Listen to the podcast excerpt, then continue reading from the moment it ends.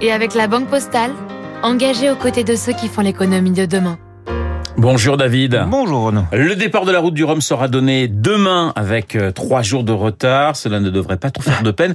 Eh bien, aux sponsors qui aiment de plus en plus la voile. Ouais, ouais, ouais. Si les sponsors aiment la route du Rhum, et vous avez raison, hein, plein d'autres courses à la voile, c'est pour une raison simple, c'est bon pour leur image. Déjà, c'est un sport qui est en lien avec la mer, la nature.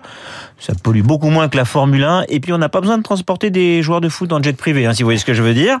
C'est aussi un sport très physique qui demande de la résistance et puis une petite dose de courage quand même. On admire hein, ces marins qui partent en solitaire affronter des vagues de, de plus de 5 mètres. C'est aussi un sport mixte dans lequel euh, des femmes sont en concurrence avec des hommes. La victoire de, de Florence Artaud en 90 dans la route du Rhum a sur ce front quand même, vraiment il faut s'en souvenir, marqué tous les esprits.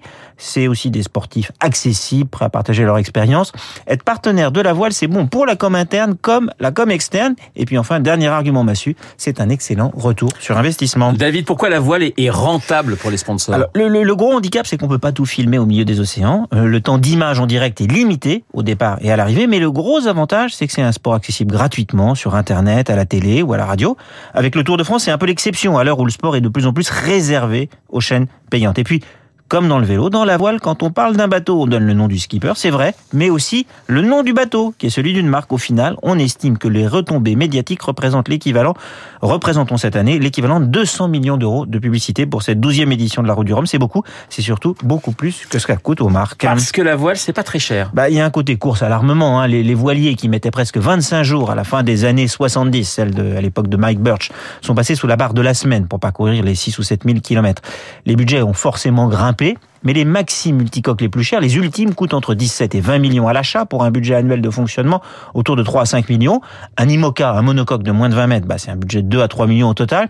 Sur les 138 navires qui vont prendre le départ demain, il y en a plein qui ont encore coûté beaucoup moins cher. Un Philippe Poupon repart même en ayant retapé le vieux trimaran de Laurent Sarto, qu'il a rebaptisé Flo. La voile, ça reste un sport sympathique et accessible, et c'est pour ça que les sponsors sont fidèles, même quand le départ est repoussé de quelques jours en raison de la météo. Vous imaginez un multicoque euh, radio classique avec une grande voile où serait marqué David Barrault tous les matins sur l'antenne de Radio Classique. Ça aurait de la gueule au milieu de l'Atlantique. Le décryptage de David Barrault sur l'antenne de Radio Classique. Dans une minute, le journal de 8h. Je vous rappelle mon invité à 8h15, le secrétaire général de la CFDT, Laurent Berger. Tout de suite la météo.